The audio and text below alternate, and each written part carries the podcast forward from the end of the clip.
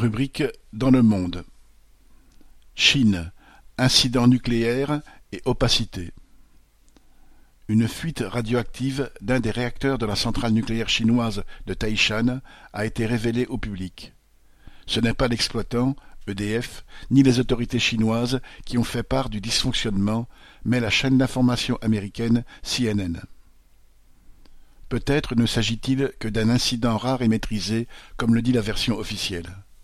En réalité, tout est opaque, car les enjeux financiers et politiques sont considérables.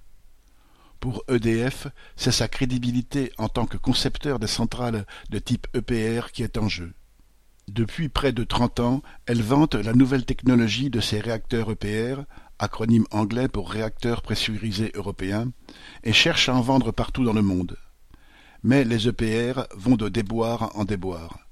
À Flamanville, dans la Manche, la mise en fonctionnement du réacteur français, prévue initialement en 2012, a dû être repoussée à 2023.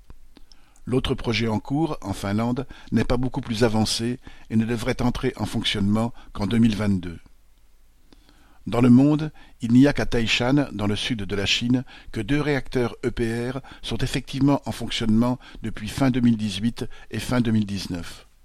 On comprend alors pourquoi la direction d'EDF est très sensible à ce qui touche le fonctionnement de cette centrale.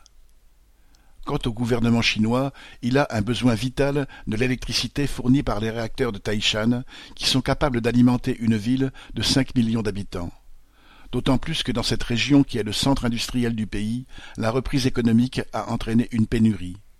Plus de vingt villes ont dû rationner l'électricité à certaines usines. La mise à l'arrêt d'un des deux réacteurs de Taishan aggraverait encore cette pénurie. Depuis que des concentrations radioactives supérieures aux seuils acceptables ont été détectées à Taishan, le gouvernement chinois, avec la complicité d'EDF, a choisi de relever les seuils acceptables. L'autre révélation importante est que la fuite existe depuis des mois. EDF en aurait été informé dès octobre 2020 ce serait le combustible qu'elle a fourni qui serait défectueux. La presse française a révélé que, dans les coulisses d'EDF, citation, tout le monde s'accorde à dire qu'il faudrait arrêter le réacteur par précaution afin de faire la lumière sur les causes de cet événement. Mais, outre le problème de pénurie d'électricité en Chine, cela signifierait pour EDF avouer qu'il y a une défaillance sur un de ses EPR après seulement quelques années de fonctionnement.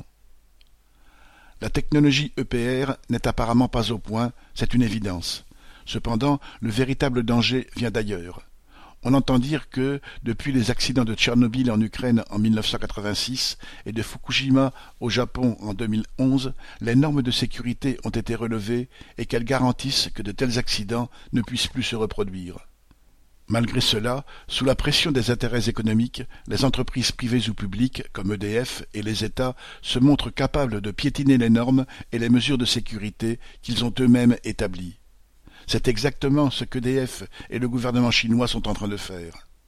Aucun nouvel accident grave n'est arrivé, pour l'instant. Pierre en.